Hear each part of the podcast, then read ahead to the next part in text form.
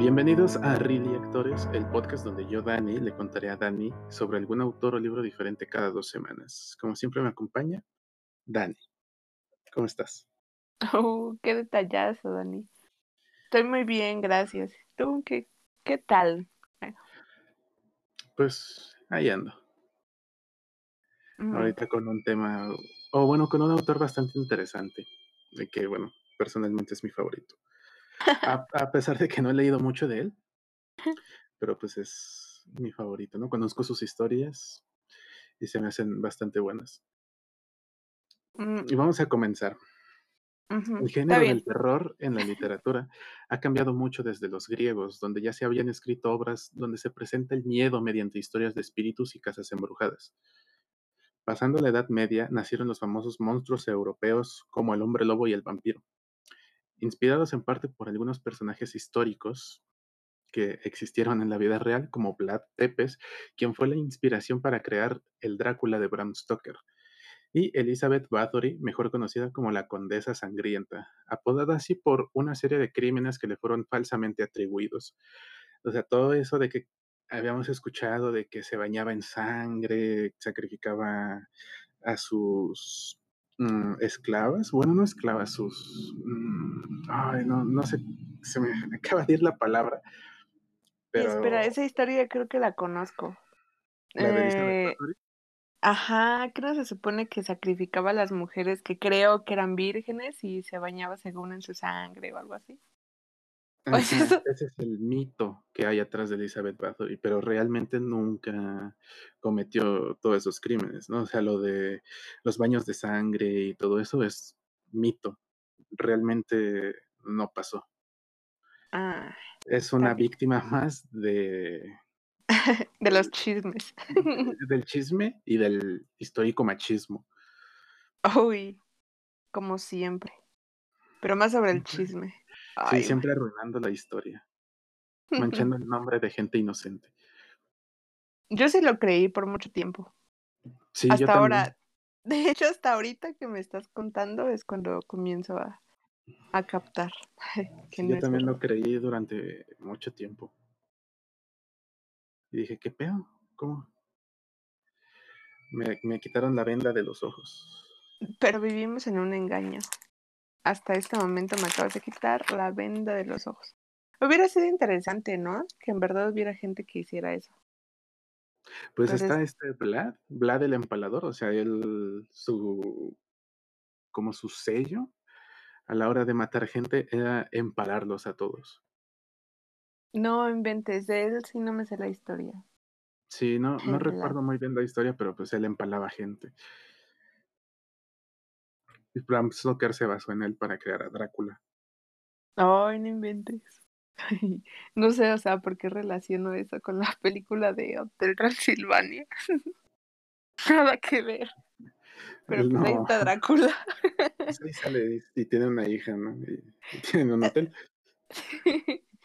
Sí, nomás, qué gran película. Obra maestra. Continúo. Sí, Dani, adelante, por favor. Saltamos a la narrativa gótica, iniciada por Horace Walpole y considerada por Lovecraft como el inicio del género.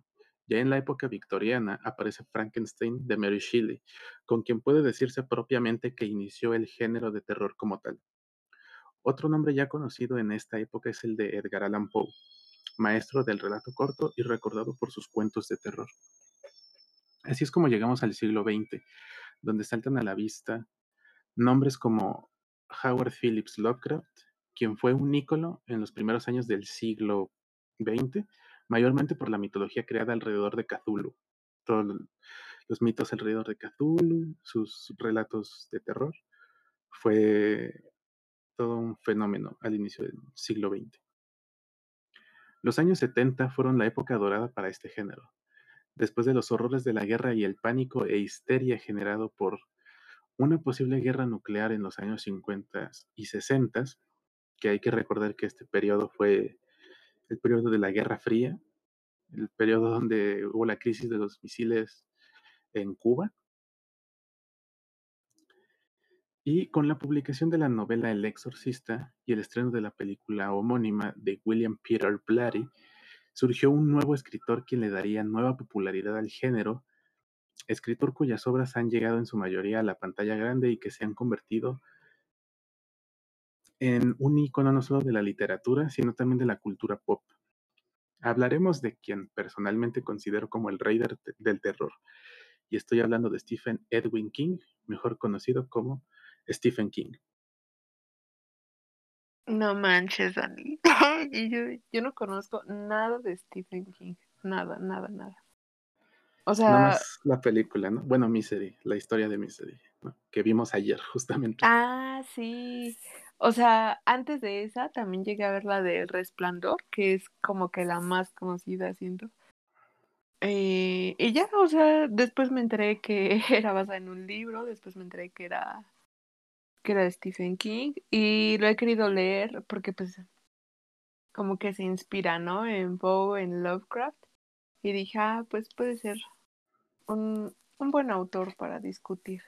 Pero pues primero quise iniciar por, por los anteriores y qué bueno que ayer vimos la película. Ahora sí que va relacionado. Sí, la verdad sí está buena. Bueno, a mí me gustó. ¿no? A mí también, sí está muy buena. Ay, y no, ojalá ya triste. pronto te pueda dar el de El Resplandor para que tú me Ah. entregues el de Dune. Ojalá, ojalá pronto. Pronto, Dani, pronto. Para el sí, próximo capítulo. Uy, espero bueno, que ya. yo creo que sí. Porque Dune de Frank Herbert también es otro libro que quiero leer. Sí, tiene hojitas súper suaves. Y tampoco lo he empezado a leer porque dije, ay, hay que empezarlo los dos.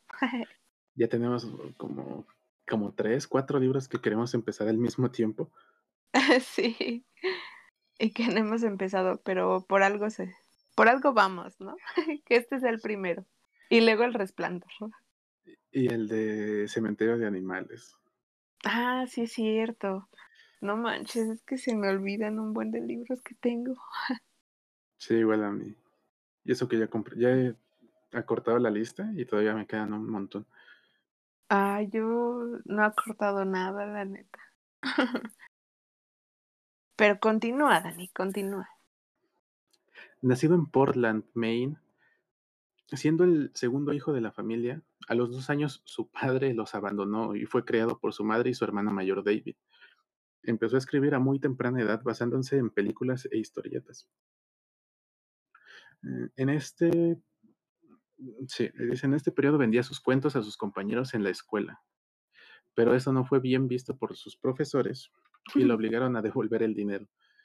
O sea, es- le truncaron su carrera desde muy chico, ¿no? O sea, él, él era- todo un emprendedor, ¿no? Dice, yo escribo, los vendo, me voy haciendo de dinero. Y los profes Sí. le dijeron, no, tú no puedes ganar dinero. Estás muy joven. Ah, mejor dame el dinero a mí. A los 13 años encontró los libros de su padre, en los que figuraban historias de terror y ciencia ficción. Fue en este momento que Stephen King conoció a Howard Philip Lovecraft con The, Lur The Fear, mm, que en español se tituló como El miedo acechante o El miedo que acecha, quien después se convertiría en una de sus mayores influencias en sus relatos de terror. Otra gran inspiración de Stephen King fue la película Pete and the Pendulum, que está basada en el cuento homónimo de eh, Edgar Allan Poe. Su primer trabajo publicado fue I Was a Teenage Grave Robber, incluido en la revista Comics Review bajo el, el di- digo, donde el editor le cambió el nombre al relato por In a Half World of Terror.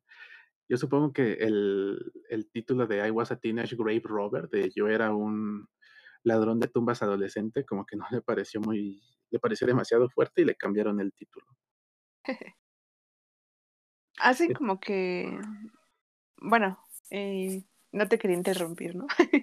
No, Pero siento que, que los, eh, no sé, como editores, editoriales y así, le cambian algunas cosas, ¿no? A los cuentos para antes de publicarla, porque, por ejemplo, ahorita que estaba leyendo el del hombre del bicentenario, como que va relatando sus cuentos y también va relatando, por ejemplo, que los publicaba en The New York Times y que a veces las editoriales o la persona con la que había hecho el trato de publicarla, pues le llegaba a cambiar algunas cosas y así.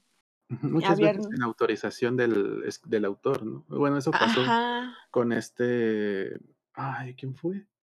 Este, Juan Rulfo. Ah, con los años, ah, en el libro de Pedro Páramo le fueron haciendo una serie de modificaciones sin el consentimiento del autor. Y hay una versión de Pedro Páramo con notas al, al pie de página de este de Juan Rulfo, explicando los cambios que hizo para que esa versión fuera más fiel a lo que él quería dar a entender en su obra. O sea, Ah, quitando todos esos cambios editoriales, este Juan Rulfo fue poniendo notas al pie de página para que el el lector entendiera mejor la versión definitiva, entre comillas, del del libro. Sí, sí, sí, que pudiera como que proyectar, ¿no? Lo que Mejor, él ajá. estaba imaginando y así. Ujú. Eso le pasó a Juan Rulfo. Ay, no puede ser, pero A veces continúa, siento que se que los editores se toman mucha libertad creativa. Sí, sí no está está o sea, le cambian muchísimas cosas. Te digo que en este El hombre del bicentenario habían cuestiones en las que le cambiaban a veces partes de de los cuentos y así, pero al parecer a este Isaac Asimov, pues nunca le molestó. O sí se enteraba, de hecho, de los cambios que llegaban a realizar. Y a veces estaba de acuerdo, a veces, pues, no le hacía ningún cambio y ya estaba mejor para él. Ya ni se ya mejor ni se molestaba, como el Sí. ay, ¿cómo se llama este güey? El de la película de Misery, el ay, güey, Ah, ¿cómo se llama? No me acuerdo. Solo creo De creo que se apellidaba Sheldon, ¿no? Pero, pues, él él, Paul. este ajá, Paul Sheldon, Sí, es Paul, ya me acordé. la que la señora se tomó toda la libertad creativa de para escribir la novela. Sí, o sea, ella tenía ya la historia y si apenas le quería cambiar algo, no, no, no, quémala, quema tu obra. Sí, no, qué bueno que esa señora nunca llegó a ser editora de De alguien. sí, no. Bueno, más que esa vez de la de la última novela de este vato. Pero nada más, pero fue obligado. No te no tenía de otra, ¿no? Le quebraron sus piecitos. Sí, ay, no, no, es deberían de ver aquí todos la la película, es muy triste. Sí, está está impactante. Igual los efectos especiales, bueno, a mí me gustaron, ¿no? La parte la bueno, no quiero hacer spoiler, ¿no? Pero la parte del viejito, Ay, no, está súper triste, pero está muy realista. sí, ese esa escena sí me impactó. Dije: "Guau". ¿Como en los setentas, me parece? No, ¿o sí? No recuerdo bien. no, según yo es como de los 90. No, se ve más vieja que de los 90. ¿En serio? A ver, déjala busco. De una vez. Es de 1990. ¿Ah, sí? Ajá. Tenían sí, cámaras de los setentas, se veía muy vieja. Calidad, Sí, o a pero lo mejor es la calidad de de de la película que vimos.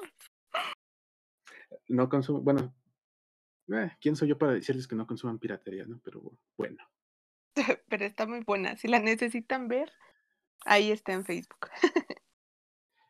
no la vayan a buscar en Facebook, ¿eh? Si la quieren ver, no la vayan a buscar en Facebook.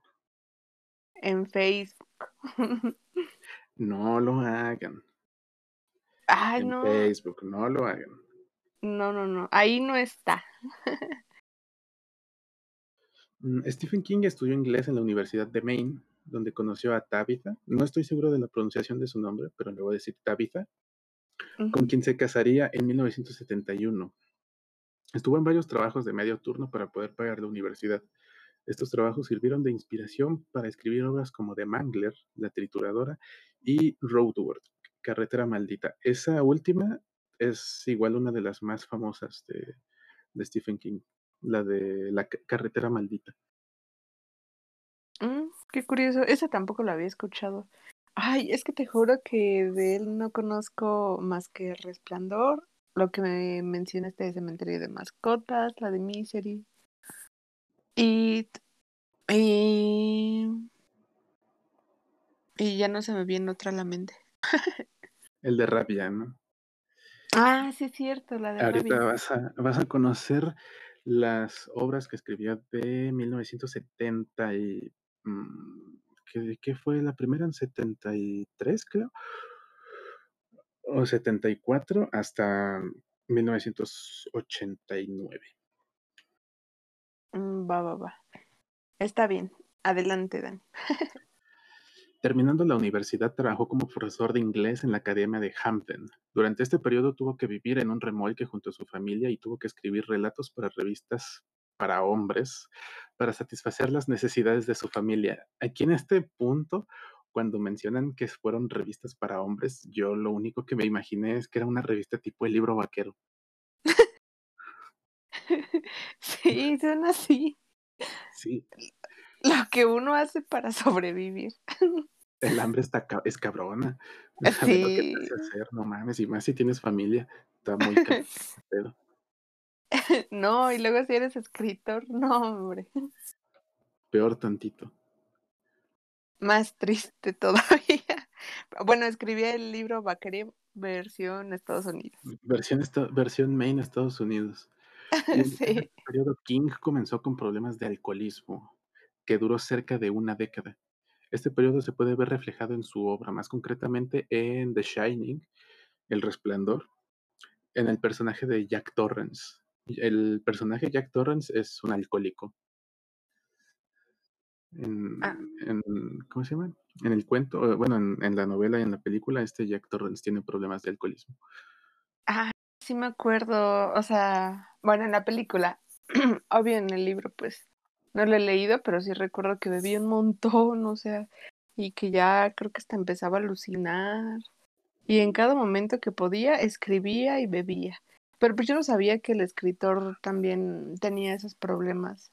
Sí, sí, sí, cabrón, ¿eh? O sea, ahorita vas a ver cómo es, bueno, no escribí tanto de sus, o sea, escribí una parte donde mencionaba lo de sus problemas de alcoholismo y drogas, ¿no? Pero sí llegó a tal grado que eh, hay partes en algunas novelas que él no recuerda haber escrito. De hecho, hay un libro que él no recuerda que escribió, o sea, completamente no, no recuerda haberlo escrito. No inventes. Hay, partes en sus libros en las que se nota bastante que estaba bajo el efecto del alcohol o bajo el efecto de alguna droga. o sea, eh, Ay, bueno, te iba a decir, ¿y como algún fragmento de alguna obra? ¿O como en pues, qué obra? mucho, pero, ah, pues es, eso lo digo más, ¿Más adelante. Ajá, ya va, que va, va. terminando la, este, ¿cómo se llama? La década de los ochentas es donde dice otras obras en las que él mismo se, se refleja a sí mismo en sus novelas, mientras está viviendo con este problema de la adicción a las drogas y el alcoholismo. Muy clásico, ¿no? En varios escritores. sí, es muy clásico retratarse a sí mismos en sus, en sus obras. Lo he visto muchas veces. y hablar de la obra y carrera, ¿de qué? Y ahorita no encuentro referencias de Los Simpsons. Ah, Pero creo que sí. Después te voy a decir unas que yo me acuerdo. Va, sigue. Para hablar de la obra y la carrera de King, podemos dividirla en décadas, teniendo la década de los 70 los 80 los 90 la primera década de los 2000 y del 2010 hasta la actualidad. Vamos a empezar por la década de los 70 obviamente. Y en los 70 Stephen King publicó un gran número de novelas. Tenía un ritmo para publicar novelas súper acelerado. O sea, llegaba a escribir, a publicar tres novelas al año. Hubo años en los que llegó a, publicar tres novelas al año. No manches, y son extensas, o sea, sí, he visto que sí. Sí. O sea, ahorita te vas a dar cuenta de que estaba muy cabrón, pero es por eso mismo de su problema de alcoholismo y las drogas. O sea, tenía una imaginación súper cabrona, pero era por las drogas. por eso escribió tanto. Y yo de ahí, ¿qué era lo que le entraba? Ah. Mm, obviamente el alcohol, eh, cocaína, Xanax. No manches. Nunca había despreciado nada de eso, pero ahorita tampoco lo haré. Qué, bueno. Para menos. No, y qué gran inspiración, ¿eh? Bendito sea. Me devolvió la esperanza en mí mismo. Ya vi que sí puedo hacer algo de provecho. Teniendo problemas de alcohol. En los 70s, Stephen King publicó un gran número de novelas, la primera de ellas sobre una joven con poderes psíquicos que terminó tirando a la basura, pero que fue rescatada por su esposa, quien lo animó a terminarla. La obra titulada Carrie fue vendida con un adelanto de 2.500 dólares. Más tarde, el valor de Carrie aumentó y los derechos fueron vendido- vendidos por 400 mil dólares. Después de ser lanzada la novela, la madre de Stephen King murió de cáncer de pulmón sin poder ver el lanzamiento de la primera novela de su hijo. Ay, qué triste, ¿no? Sí, dije, no, ma", o sea, no, no logró ver, no llegó a ver lo que- en lo que se convertiría su hijo. sea, es- Sí.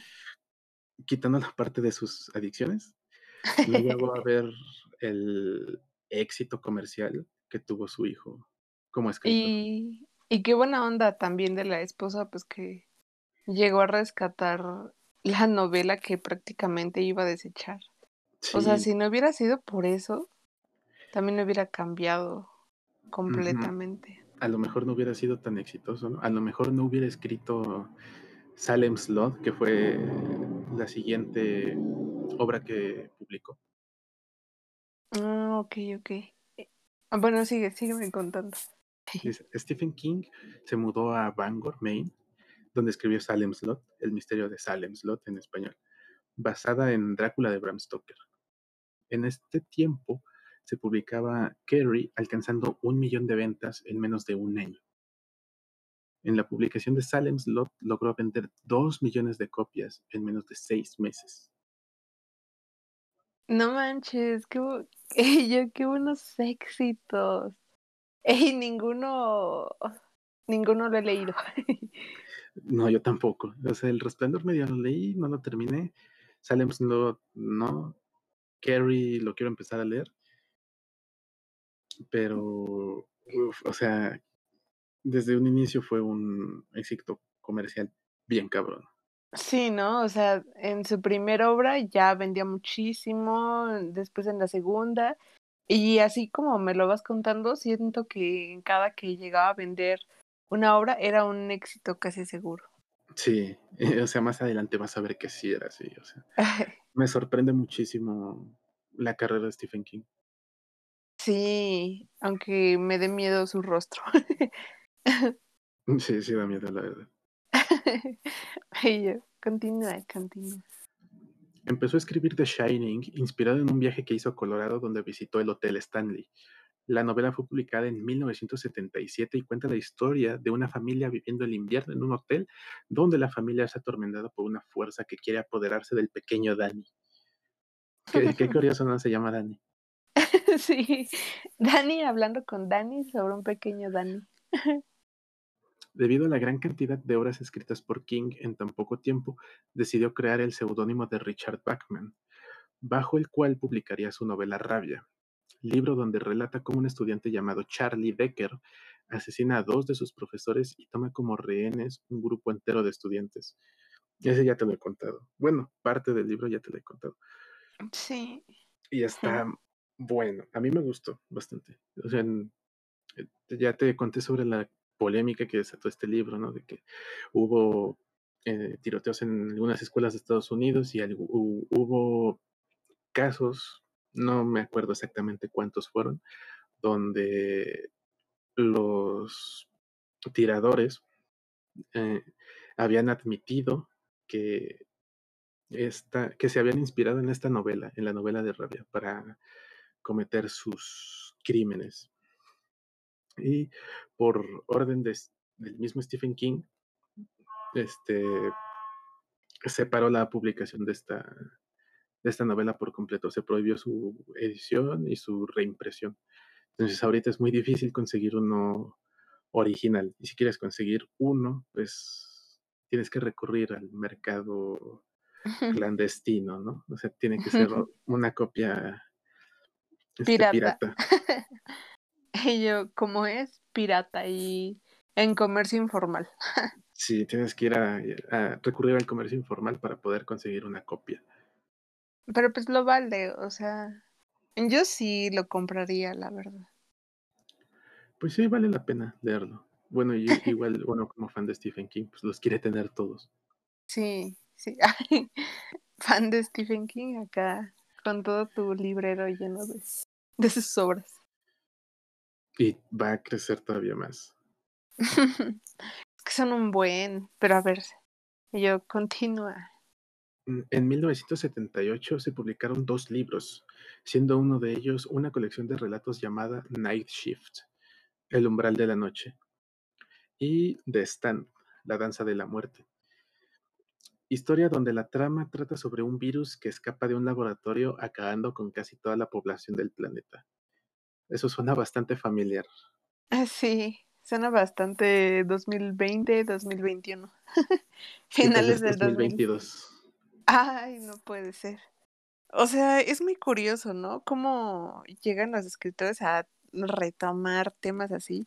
Bueno, o sea, ahorita igual estaba leyendo un cuento que se llama La criba, igual de este de Asimov y tiene algo muy parecido, o sea, es un cuento súper breve, como de dos páginas, en el que un virus escapa, bueno, no es un virus, están haciendo como que a tipo un virus, por así decirlo, que va en los alimentos y también quiere acabar con la población porque pues ya el planeta no aguanta que exista tanta gente y no se puede alimentar a todos.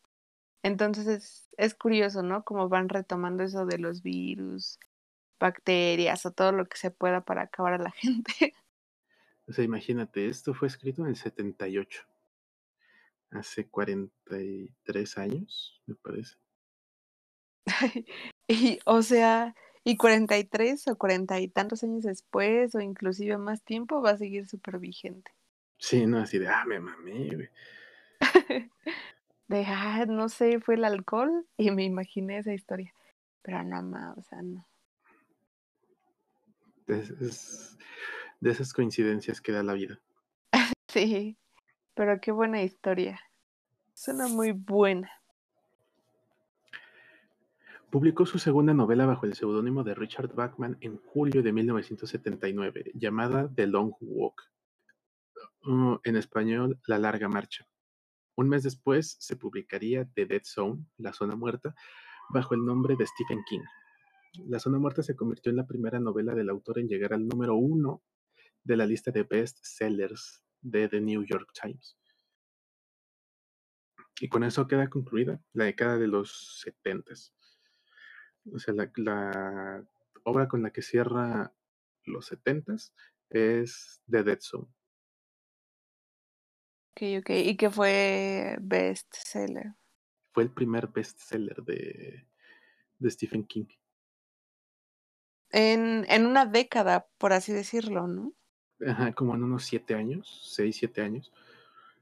Ay, qué buena onda. Y todos así súper bien vendidos. Sí, muy, o sea, con muy buenos números en ventas. Y por eso mismo mucha gente lo critica, de que es un, un escritor muy comercial, ¿no? Y, de, y critican su trabajo mmm, algunos diciendo que no es literatura, o sea, tienen una definición para literatura y para ellos no encaja muy bien en ese, en ese concepto la obra de Stephen King. Pero mmm, no sé, Stephen King es ese autor del que agarras un libro cuando no tienes nada que, que hacer, ¿no? Cuando no tienes nada que, que leer, cuando quieres una buena historia. Sí, sí, es que, por ejemplo, te digo que no he leído, pero ya vi dos películas basadas en sus libros y siento que si lo leería me atraparía, o sea, no tendría que, como que momentos que sean tan aburridos y tiene una muy buena historia, te entretiene. Es lo que, bueno, igual es lo que me gusta de King, o sea, sus novelas no son tan pesadas, ¿no? O sea, te las puedes leer en unos tres, cuatro días. No, no es como otros escritores que tienen una prosa bastante pesada, o sea, Stephen sí. King, ¿no? Y por eso yo le atribuyo el éxito a sus novelas, ¿no? Porque son libros que cualquier persona puede leer. O sea, no vas a tener dificultad alguna a la hora de leer sus libros. Ah, son como muy ligeros, ¿no? Y me imagino que también han de estar como ah, como que la descripción ha de ser buena para poder imaginártelo y que te atrape. La trama, o sea, en, sí, bueno, la sinopsis que tiene eh, te atrapa. O sea, su, su temática te atrapa. Eh, Pero no siempre he escrito de terror. Ahorita vamos a hablar de unas cuantas obras que nos, no son historias de terror, también tiene historias de fantasía y de ciencia ficción. Ay, qué curioso. Y un libro vaquero. Hay his- historias eróticas, tal vez historias eróticas.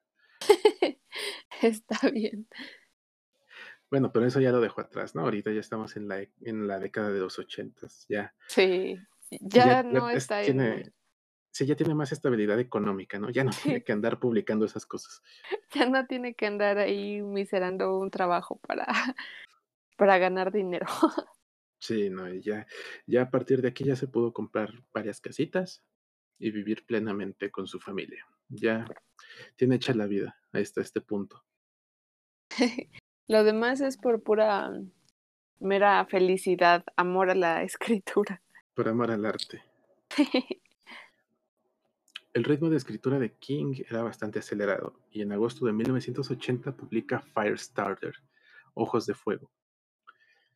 El año siguiente vería la luz Roadwork, Carrete- Carretera Maldita, publicada nuevamente bajo el seudónimo de Richard Bachman. Al mes siguiente publicaría el ensayo Dance Macabre, o Danza Macabra en español, donde King hablaba sobre la influencia de la ficción de terror. Mm, ah. Habla sobre la influencia de la ficción de terror que ha influido en la cultura de Estados Unidos. En agosto de 1981 fue publi- fue publicado Cuyo, donde relata la historia de un perro San Bernardo que contrae rabia y se convierte en una máquina asesina. De hecho, es este, este es el libro que te digo que él no recuerda haber escrito, el de Cuyo. ¿En serio? Y suena bueno, ¿eh? Bueno, ese también lo compraría. No, vas a estar igual que yo queriendo comprar todos. Sí, es que ya suenan bien, así como me los vas contando. Digo, ah, no, quiero conocer ese, porque el perro se volvió en una máquina asesina. Así va a terminar Rocky. Ay, no puede ser. Se ve tan amigable. King publicó la novela The Running Man, El Fugitivo, en 1982, publicada bajo el nombre de Bachman, nuevamente. Y en junio de este año publicó un número limitado de ejemplares de su novela corta de Gunslinger, El Pistolero, que sería el primer volumen de la serie The Dark Tower, La Torre Oscura. Esa también, creo que son siete libros de La Torre Oscura. Y también los quiero comprar todos. Nada más tengo el del pistolero.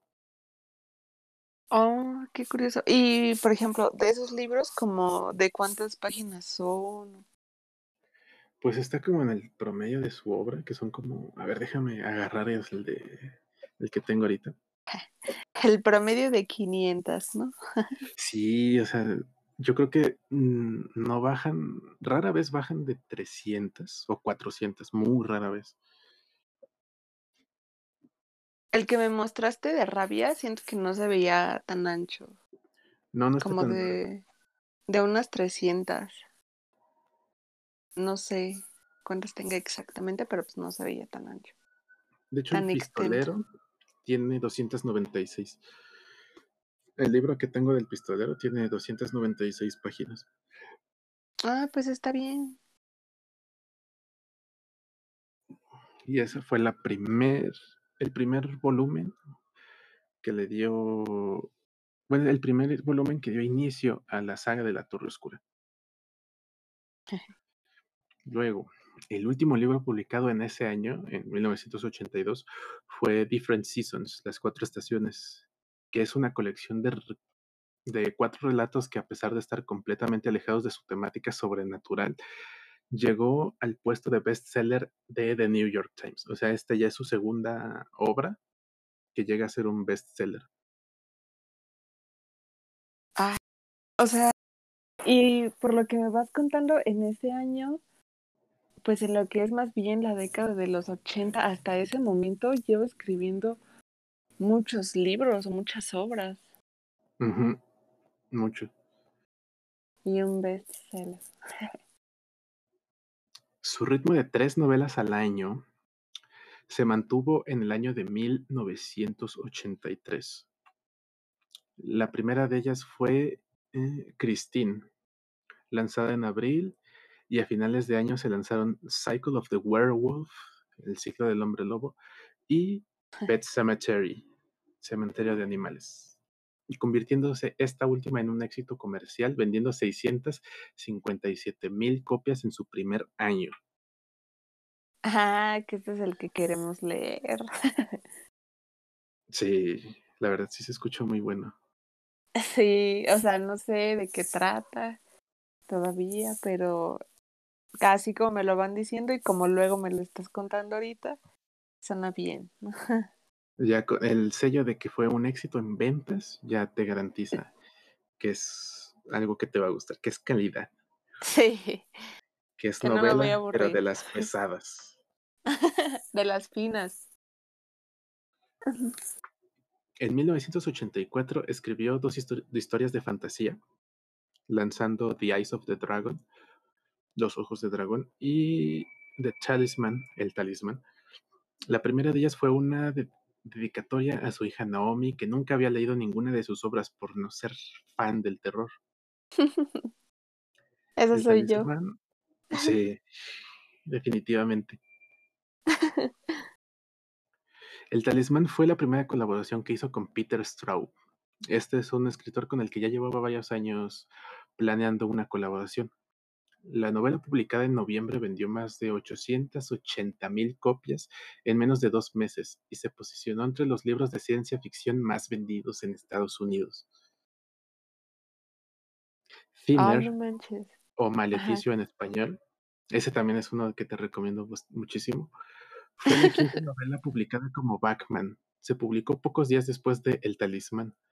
En esta novela, el protagonista es maldecido por un gitano y poco a poco empieza a perder peso. Después de publicada esta novela, comenzaron a subir las sospechas de la verdadera identidad de, de Richard Bachman, hasta que un empleado de la biblioteca de Washington descubrió que una de las novelas tenía el nombre de King como autor. Se puso en contacto con Stephen King y le dijo que contara la verdad sobre su seudónimo. Después de dar a conocer la noticia, las ventas de la novela saltaron de 28 mil copias a 280 mil. No inventes, o sea, son más de 200 mil. O sea, ya ahí te das cuenta de que el simple nombre de Stephen King vende. Sí, así escriba un artículo en el periódico, ya va a ser lo mejor. Va a ser un éxito total. sí. Skeleton Crew fue la segunda colección de relatos de Stephen King publicado en 1985. Debido a la demanda del público, se publicaron los primeros cuatro libros de Bachman en una recopilación llamada The Bachman Books. En este momento, King ya era muy popular y estableció un récord por posicionar cinco de sus libros en la lista de bestsellers. No Ese libro de The. Bachman Books yo lo quiero comprar, pero creo que no, no sé si hay ediciones en español. Lo he visto en eBay, en, en inglés, en el idioma original, pero est- está muy caro. De hecho, la gente lo compra mucho porque tiene el- el- la novela de Rabia. Mm, ¿Tiene como alguna relación? Es que eh, el de, de Bachman Books son los primeros cuatro libros que sacó con el seudónimo de Richard Bachman. Ah, ok, Entonces ahí está el libro de Rabia, que fue el primero que, sa- que sacó con, el con su seudónimo de Richard Bachman. Entonces, como ese libro ya no se edita y no se publica, por eso la gente compra The Bachman Books, porque es como la manera más fácil de poder conseguir el libro de Rabia. Ay, qué curioso. No lo sabía. Ay, me da mucha risa porque terminan, no sé, un año, dos años de que escribió y, y me dices que vas a comprar ese libro, que quieres comprar ese libro. Es que quiero comprar todos. O sea, Es que esto es un problema, ¿no? sí, no, esto ya es una adicción que se salió de control. Ya, ya. ya es importante, esto ya está fuera de lugar, esto es una llamada de auxilio. Por favor, ayuda a comprar más libros. Ayúdenme a comprar más libros. Por favor. Por favor, ante todo, por favor. Por favor y gracias. De antemano. Gracias. Siguió en 1986 la publicación de It, y no hace falta decir que fue un éxito en ventas. Es considerada una de las obras maestras de King y ocupó el lugar número uno en ventas en literatura de ficción y ganó el premio British Fantasy. Un año después saldría una versión modificada de Los Ojos del Dragón y logró vender medio millón de copias. En 1987 llegaban tres novelas más, o sea, seguía escribiendo tres novelas al año. Sí, sí, sí. Ello de como el Sammy de a su máquina. A su máquina. De hecho, el seudónimo de Richard Bachman lo creó también para no saturar el mercado. O sea, fue igual una recomendación de su editor crear Ah, ese seudónimo para no saturar tanto el mercado de Stephen King, ¿no? Como para sacar una novela extra, pero sin Con otro su nombre. nombre. Ajá, sin su nombre en la, en la novela. Y que ya no estuviera según en todos lados, ¿no? Pero, Pero, pues, pero no. él valió, ¿no? O sea, se descubrió que era Stephen King Sí. y siguió publicando sus tres libros al año. y no me importa, voy a seguir. Sí, ¿no? Eh, normalmente los escritores en ese entonces no sacaban más de dos. O sea, era muy raro que... Era, ra- de hecho, era raro que alguien sacara dos libros al año. Y ahora tres. Y todos, él- súper buenos. Sí, y él años estuvo publicando tres en promedio, ¿no? Tres al año. Es un caso extraordinario. Cómo iba trabajando su creatividad. Con ayuda de las drogas y el alcohol. Era ahí una creatividad así, sin límites. Ese era su, su combustible, ¿no? Para lo que le daba una imaginación tan viva para poder escribir tantas cosas en tan poco tiempo. Pues a mí me Ah, parece bien. Yo, continúa. Esto está muy interesante, Dani. Alguien nuevo para mí. en 1987 llegan tres novelas más. La primera es la segunda parte de La Torre Oscura llamada The Draw- Drawing of the Three, que es La llegada de los tres. La segunda novela fue publicada en junio, titulada Misery, que ya vimos la película. Esta Sí. novela cuenta la historia de un escritor que sufre un accidente automovilístico y es rescatado por una fanática de sus novelas que curiosamente también es enfermera, quien después lo secuestra para obligarlo a seguir, a seguir escribiendo su obra de Misery. Ay, no puede ser. O sea, solo me acuerdo y me enojo. Me da cosita. me da coraje. Y además era musculosa la mujer. Estaba mamadísima para cargar a un güey así en la nieve. Uf, Sí. Así, músculo. magra la hija de su puta madre. O sea, de eso sí. Mil estrellas, ¿eh? Una mujer muy musculosa. La neta. Y asesina. Ay, no, eso es lo peor. Ay, no, Lupe. La última novela publicada ese año fue The Tommy Knockers, publicada en noviembre, siendo una mezcla de terror y ciencia ficción. Stephen King atribuye cierta influencia del cuento El color que cayó del espacio de Howard Phillips Lovecraft. Ah, Durante este periodo, sí, es el, bueno, yo sí lo he leído y está muy bueno. De hecho, me gustó, es de los que he leído de, de Lovecraft es hasta ahora mi favorito, El color que cayó del Sí. espacio. Está muy bueno.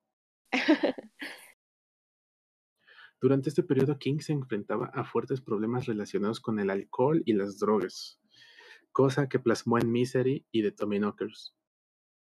Su familia intervino mostrándole el estado en el que se encontraba su estudio. O sea, su estudio tenía latas de cerveza, bolsitas vacías de coca, eh, las, las, ¿cómo se llama? Las cajitas de Xanax. O sea, tenía ahí un montón de cajitas de Xanax tiradas. Las bolsitas de los sandwichitos. Las- esas bolsitas raras para sándwiches para hamsters. Habían de montón ahí. Tenía muchísimas, ¿no? O sea, se ve que alimentaba muy bien a sus hamsters. Sí, yo creo que sí. Muy bien, también musculosos para estar como la de Misery. Mamadísimos. Con las bolsitas de los sandwichitos. No, hombre, ¿y nunca lo anexaron? Eh, eh, justamente es lo que viene. Esto lo llevó a parar su ritmo creativo, ah, sufriendo un bloqueo escritor por casi un año. Ah, no, espera, creo que me salté unas líneas. Ah, dice cosa que plasmó en Misery y de Tommy Knockers. Su familia intervino mostrándole el estado en el que se encontraba su, su, estudio. Stephen King solicitó ayuda y abandonó el consumo de alcohol y cualquier tipo de droga. Esto lo llevó a parar su ritmo creativo, sufriendo un bloqueo escritor por casi un año, hasta que publicó el relato The Rainy Season en 1989. En 1988 no hubo publicación alguna del autor. La siguiente novela publicada después de The Tommy Knockers fue The Dark Half, publicada en 1989. Relata su experiencia como escritor con su doble literario Richard Bachman en una historia donde el escritor es acosado por su seudónimo. Ay, qué curioso. Ya ves, él, él mismo se ofreció a buscar ayuda. O sea, su familia le hizo ver cómo se, el, el estado en el que se encontraba debido al abuso de sustancias. Y él mismo buscó ayuda, o sea, para desintoxicarse, para limpiarse y dejar el alcohol y las drogas. O sea, no es que lo hayan obligado, él mismo fue a buscar ayuda. Y desde, bueno, desde ese momento que ya buscó ayuda y así, ¿siguió con su problema de del alcohol o ya o ya lo dejó completamente? No, lo dejó, se, de- se limpió completamente. Oh, por Dios, es un héroe. Sí, o sea, es por eso estuvo un año sin escribir. Qué buena onda, ¿no? Y imagínate, o sea, qué cambio también en, en el cuerpo y todo, después además de ir escribiendo tres novelas y de repente nada. Sí, un año así completo de sequías de novelas. Ajá. O sea, lo único que publicó en ese, bueno, en, en el 88 no publicó nada, pero en el 89 publicó un cuento en una revista, el de The Rainy Season, y la novela de Dark Half. Fueron las únicas dos cosas, las últimas cosas que publicó en los 80, Ay, qué curioso. pero en el 88 nada, porque fue también su periodo de desintoxicación Desintoxicación. y pues obviamente afectó su habilidad creativa. Sí, sí, o sea, como que iba trabajando muy rápido y de repente estar en completa tranquilidad, supongo que sí, fue algo como complicado, ¿no? De repente así de, uy, quieto. Estate quieto. Y así fue como terminó la década de los ochentas, ya, librándose de sus vicios, de ese mal vicio. Pero no más, o sea, eh, en ese lapso de tiempo, antes de, de dejar el vicio, pues publicó sus obras más famosas. Ujú. O sea, Sí, fueron o sea, como fue que las su, más, fue su época dorada, sí, fueron los las más setentas y los importantes. ochentas. Fueron sus dos décadas doradas, la época dorada de su creación. O sea, sus obras más importantes, no sé si la de It sea la más extensa. Sí, yo creo que sí. Ah, bueno, creo que está entre It y La Cúpula. Ese también está bastante largo. Ah, esa no. Pero ese ya lo publicó, creo que pasando, bueno, ya fue en la década de los 2000, creo que fue pasando el 2000. Fue cuando escribió La Cúpula. Y yo, ¿llegaremos ahora a la época de los 2000? No, esa parte la dejaremos para el siguiente capítulo. En el siguiente capítulo vamos a hablar de la década de los noventas, que también tuvo buenas obras. En los noventas fue cuando escribió La Milla Verde, Ah, sí, que ese también hay una película, ¿no? de Tom Hanks.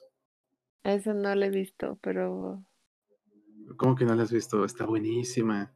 No, no la he visto, te lo juro que no. Vi como los primeros, no sé, 20 minutos y después no sé qué sucedió, ya la tuve que quitar.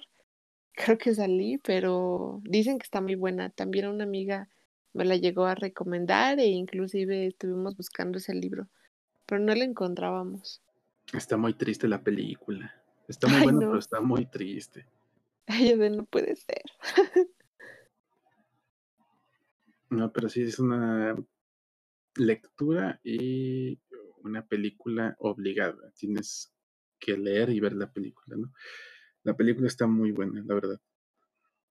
Lástima que el, el actor principal, no Tom Hanks, el otro, ya falleció. No me acuerdo cómo se llama. Tengo pésima memoria para, para los, nombres. Sí, y ese actor falleció. No recuerdo cuándo, pero ya tiene rato. no recuerdas el nombre no cuándo. recuerdo muchas cosas, vale. También, o sea, como Stephen King y escribir un libro sin acordarse nada. Sin acordarse del libro, así, imagínate así de, ah, cabrón, eso cuando lo escribí, ¿qué pedo? No mames. Ah, pero suena bueno. Es como cuando despertó la. ¿Quién fue? La, la Bella Durmiente en el cuento original. Despertó porque estaba dando a luz. Así de, ah, cabrón. ¿Y ese cuándo lo hice? así fue Stephen King, ¿no? Con Cuyo. Así de, ah, cabrón, ¿esa cuándo la hice? Sí, ¿ese cuándo pasó? ¿Cuándo nació esa? ¿Qué pedo? Ah, no mames, pero qué, qué buenas obras escribí en ese tiempo y ahorita me puse a pensar en todo lo que me estabas contando y recordé que ya encontré una referencia de Los Simpsons mm, al Resplandor. En, sí fue en una casita del terror, ¿no? Ah, sí, supongo que sí. El de sin... Sin televisión y sin cerveza, Homero pierde la cabeza. Esa parte está genial. Está la neta. Sí, que está todo enojado porque no hay cerveza. Creo que también hacía hacía como mucho frío, ¿no? Creo que estaba nevando. creo que sí. Estaba, estaba lloviendo, ¿no? Porque había truenos y la chingada. Es lo que me acuerdo. Ah, no, no me acuerdo bien, solo recuerdo que hacen referencia a esa obra, al resplandor. Y no recuerdo la verdad alguna otra. Ayer estaba viendo, justo que estaba buscando sobre Misery, también hacen referencia a Misery. pero no es, en una, no es en una casita del terror, es en un capítulo, creo que era un capítulo común y cualquiera, ¿no? O un capítulo de los que ves, de los que sacan en cualquier día del año. Y era Moe, eh, bueno, era, estaban en una carretera y había un vato en un coche, no me acuerdo qué tanto pasó, pero se termina cayendo en, con Moe en un auto. Y este Moe le pregunta este, si es fan de Misery. ¿Ay, en serio? Y el vato le dice que no, o sea, pues no, no sabe qué es eso. Entonces, este, yo ayer. Sí, imagínate que tú fueras ese vato y que Moe te diga, bueno, esto va a ser nuevo para ti y te, le lleva. Ay, no puede ser. Y ahorita no recuerdo alguna otra referencia a Stephen King. Obviamente le han hecho referencia a It, eso es de ley. Sí. Pero no recuerdo algún otro. Ya recordé que esa película ya la vi, o sea, entonces ya he visto tres películas. La de de hecho, no tiene no tiene mucho que la vi, a lo mejor el año pasado, la viejita. O sea, nunca la había visto y las últimas que sacaron, esas no, no, la verdad es que no les he puesto atención. Fueron dos, ¿no? Según yo, bueno, de las últimas han sido dos. Y creo que alguien ya estaba, había dicho que ya iban a trabajar en una secuela o algo así, pero no estoy seguro. No, no puede ser, o sea, yo no he visto ni la primera ni la segunda de las de las recientes. nuevas. Ajá. Me gustó mucho la versión viejita. Es como un clásico. Sí, de hecho sí, es un clásico total. Eso de, ay, ¿cómo se llamaba el, el morrito que se le fue su barquito? Ay, ya no me acuerdo cómo se llama tampoco, pero que se va como a la coladera, ¿no? Ay, hay una, Ay, güey, hay una parodia muy cagada en YouTube, pero es viejísima y creo que ya perdí ese video de, de It. O sea, era un, tal cual escenas de la película, pero con un doblaje eh, haciendo parodia ¿no? a los diálogos. Y neta está muy cagado. O sea, habría con esa escena del, del niñito con el barquito y. Ay, güey, el, el, el pinche diálogo estaba muy cagado, la neta, pero ya no me acuerdo ¿Cómo se llamaba? Algo del payaso violador, algo se llamaba así. O sea, es de esos videos que veías en la secundaria, en clase de cómputo, que no le ponías atención al profe. que veías ahí unos memes, videos random. Unos pinches videos de un. de parodias de, de It. Sí, sí, o sea, no tenías nada que hacer, pues veías el video de la parodia de It. Ahorita hablando de It, yo me acuerdo que la parte más. Mmm, más polémica del libro y que hubo uh, problemas sin si incluirla o no en las películas, en las últimas películas, fue cuando derrotan a Pennywise al payaso. Ah, si, si no mal recuerdo es esa parte de, si, si no me recuerdo es después de que los derrotan, ¿no? Porque este los niños organizan una orgía en las, en las, en las, pues en, en el drenaje. Y yo, no, no manches, no me acuerdo. Sí, esa es la parte, yo creo que más polémica del, de la novela. Porque, o sea, son niños. Sí, o sea, Y- qué random. Y, o sea, imagínate poner eso en una película, ¿no? O sea, niños en una orgía en las, en el desagüe, en las coladeras. Ay, por haber vencido al payaso. O sea, está cabrón, ¿no? No, no, o sea, eso no iba a pasar. No iba a suceder en una película. No, la neta no. Está muy cabrón que pase eso. Igual y no sé si fuera de adultos como en el del perfume, ¿no? Pero, pero no, en, cuando eran niños o cuando son niños no es muy complicado y está súper random además. No está cool. No hagan eso con los niños, por favor. No, yo por qué No arruinando la infancia. No sean como Foucault. Sí, o como sabe, pero versión niños. No vayan a Túnez a querer trabajar como maestro. Menos si son franceses. No, por favor. Funado. Y bueno, yo creo que con esos comentarios tan extraños, tan fuertes, tan... con un tema tan delicado como ese, Sí, yo creo que con eso vamos a terminar el capítulo de esta semana.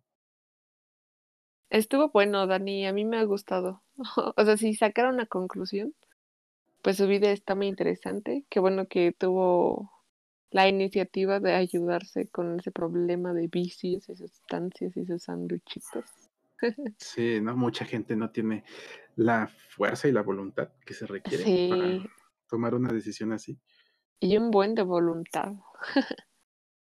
Bastante. Ah, además de eso, qué buenas referencias de los Simpson. Como siempre, no pueden faltar los Simpson aquí. No, me voy a poner al corriente. Yo creo que voy a ver unos dos capítulos diarios para próximas lecturas. ¿Por qué te limitas? Échate más. Ah, bueno, más, más todavía. Depende, ¿no? Si encuentro más. O sea, los de Disney, eso sí, ya bien acabaditos. Ahora te faltan los que no están en Disney, que probablemente Sí. estén en Facebook, pero que no los busquen. Facebook.